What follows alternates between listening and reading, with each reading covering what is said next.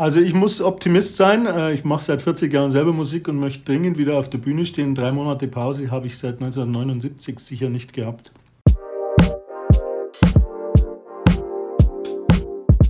Herzlich willkommen wieder einmal zu den Corona-Tagebüchern. Das ist ein Podcast der Kultur- und Heimatpflege des Bezirks Oberpfalz. Mein Name ist Sam Wagner und für die heutige Ausgabe habe ich mich mit Tobi Meierl aus Amberg getroffen. Gemeinsam mit Musikerfreunden hat Tobi vor genau 30 Jahren die Konzert- und Künstleragentur TNT Productions gegründet.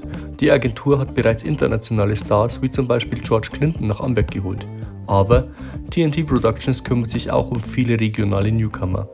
Seit der Corona-Krise ist es in der Amberger Agentur aber eher ruhiger geworden. In unserem Gespräch erklärt Tobi, wie schwer die Krise TNT Productions getroffen hat und wie es für Tobi nun weitergehen könnte. Hallo Tobi, musstet ihr mit TNT Productions Konzerte jetzt während der Corona-Krise absagen oder verschieben? Ja, ziemlich viele leider seit dem 13. März. Und das geht bis in November, Dezember rein sogar. Wir haben jetzt ungefähr 45 Bookings äh, storniert bekommen und auch unsere zwei großen Festivals, äh, das Kultursommerfest und Sommer in der Stadt. Wie waren die Reaktionen von Künstlern und auch von Leuten, die vielleicht schon Karten hatten? Also die Künstler hatten allesamt Verständnis. Wir haben glücklicherweise jetzt keine Konventionalstrafen oder ähnliches Zahlen brauchen. Die meisten Bands, die wir buchen, sind ja bei uns exklusiv bei uns als Booking-Agentur. Somit, die haben natürlich Verständnis. Ähm, Kartenverkauf machen wir selber relativ wenig. Wir hatten jetzt ein Konzert mit einer britischen Gruppe. Da haben wir die Vorverkaufskarten auszahlen müssen. Ansonsten haben wir Veranstaltungen verlegt, wo in den Herbst, wo die Karten ihre Gültigkeit behalten. Wie hart trifft euch jetzt diese Corona-Krise überhaupt? Also finanziell trifft sie uns schon sehr, denn wir haben jetzt ungefähr 200.000 Euro an Umsatz praktisch mit abgesagten Veranstaltungen und abgesagten Festivals, die uns fehlen. Als kleine regionale Kulturagentur ist es natürlich schon eine Riesensumme. Unsere zwei festangestellten Mitarbeiterinnen sind bei in Kurzarbeit. Die zwei freien Mitarbeiter machen nur noch die allernotwendigsten Stunden und dann die zwei Gesellschafter arbeiten natürlich wie immer. Also finanziell trifft es uns sehr. Wir haben nicht die Soforthilfe bekommen, aber das ist ein Tropfen auf den heißen Stein natürlich, weil mit 9000 Euro, da habe ich gerade die Mitarbeiter zwei Monate bezahlen können. Also ich meine. Ansonsten trifft es uns sehr, weil wir das Ganze mit Herzblut betreiben. Wir kümmern uns ja seit 1990 um regionale Pop, Rock, Hip-Hop, Funk und Soul-Bands und DJs auch. Das Geschäft ist ja ein sehr langfristiges, zum Beispiel die Tournee mit Chad Thomas habe ich seit acht Monaten vorbereitet und habe dann am 13. März alle Konzerte absagen müssen. Da ist nicht viel Geld dabei verdient, aber es macht uns natürlich Spaß und deswegen trifft uns das Ganze schon sehr. Du hast gesagt, eine kleine regionale Kulturagentur, also so klein ist mein Eindruck, ist es gar nicht. TNT Productions in Amberg, wie seid ihr entstanden und was ist die Geschichte dahinter und wie viele Konzerte veranstaltet ihr überhaupt? Also entstanden ist es so, das habe ich mit meinem Freund Thomas Leger gegründet. Der war damals der Trompeter von Grand Slam. Ich bin der Keyboarder von Grand Slam, noch immer. Und wir haben am Anfang der Grand Slam-Karriere gemerkt, dass vieles immer nicht professionell abläuft. Wo wir hinkommen, wo wir bei den auswärtigen Gigs hingekommen sind, haben wir gemerkt, die Werbung ist nicht gemacht worden. Im Backstage gibt es nichts zum Essen, die PA funktioniert nicht.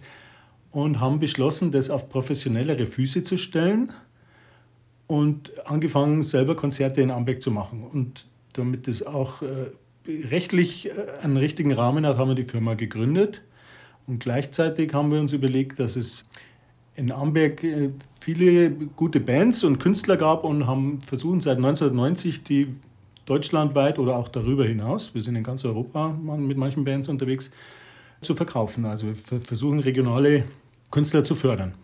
Wir buchen im Jahr ungefähr, um auf deine Frage zurückzukommen, wie viel wir eigentlich so machen.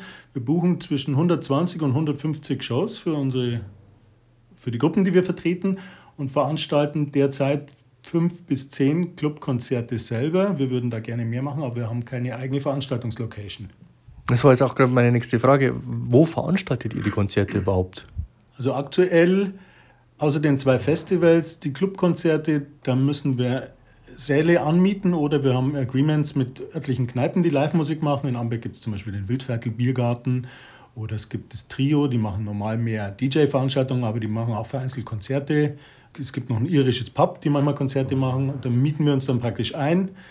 Es ist zwar ganz schön, aber finanziell nicht lukrativ für uns, denn wie jeder weiß, ist das Geld bei den Konzerten an der Gastro verdient.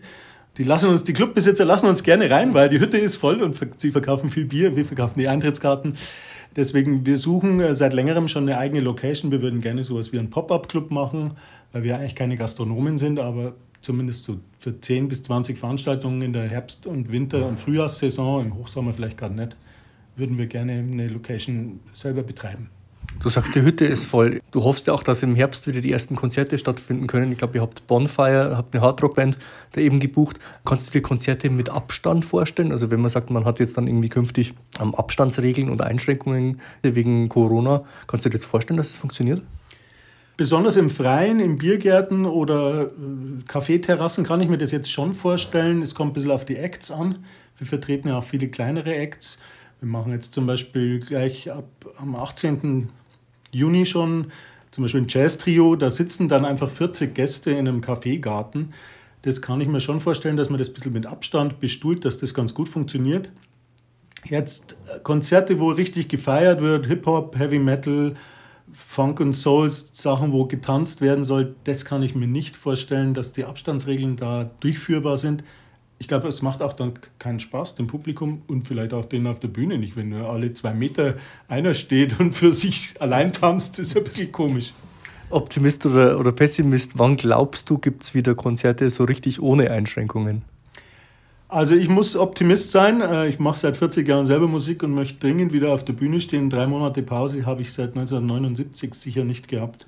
Ich glaube, ab September denn man sieht, die Infektionszahlen sind niedrig. Ich hoffe, die bleiben auch so. Ich hoffe, der gesunde Menschenverstand taucht bei den Leuten wieder auf, den man manchmal auf Facebook leider vermisst. Und die Leute halten von selbst ein bisschen Abstand, kümmern sich ein bisschen um Hygienemaßnahmen, waschen sich die Hände. Wo es nötig erscheint, kann man auch diesen Mund-Nasenschutz benutzen.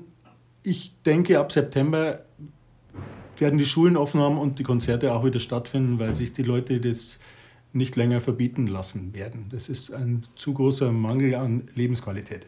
Ihr seid der Promo- und Veranstaltungsagentur im eher ländlichen Raum. Wie siehst du die Lage für euch in der Oberpfalz? Ist das für euch eher so ein Standortvorteil oder ein Standortnachteil? Das würde ich beides bejahen. Der Standortvorteil ist sicher der, man ist lieber der Platzhirsch in Amberg als ein Nobody in Berlin. Das heißt, uns kennen hier alle und die Leute im ländlichen Bereich freuen sich auch mehr über kulturelles Angebot als viele in Großstädten, die einfach ein Überangebot haben, das sie finanziell gar nicht leisten können. Also man kann ja nicht auf vier Konzerte am Abend gehen. Jetzt dagegen in Amberg, wenn ein Konzert in der Woche ist, das kann, können sich die Live-Musik-Fans leisten. Ein Nachteil ist natürlich trotzdem, dass wir ein bisschen weg sind von den Global Playern in der Musikindustrie. Hier gibt es kein Universal und kein Sony-Label, das vor Ort ist. Die großen Radiosender sitzen hier nicht. Und auch die Fachpresse oder so ist hier nicht vor Ort. Das ist vielleicht ein kleiner Nachteil. Aber ich denke, heutzutage mit E-Mail und WhatsApp und der Vernetzung ist der Standort nicht mehr ganz so entscheidend. Das war der dritte Teil der Corona-Tagebücher, einem Podcast der Kultur- und Heimatpflege des Bezirks Oberpfalz.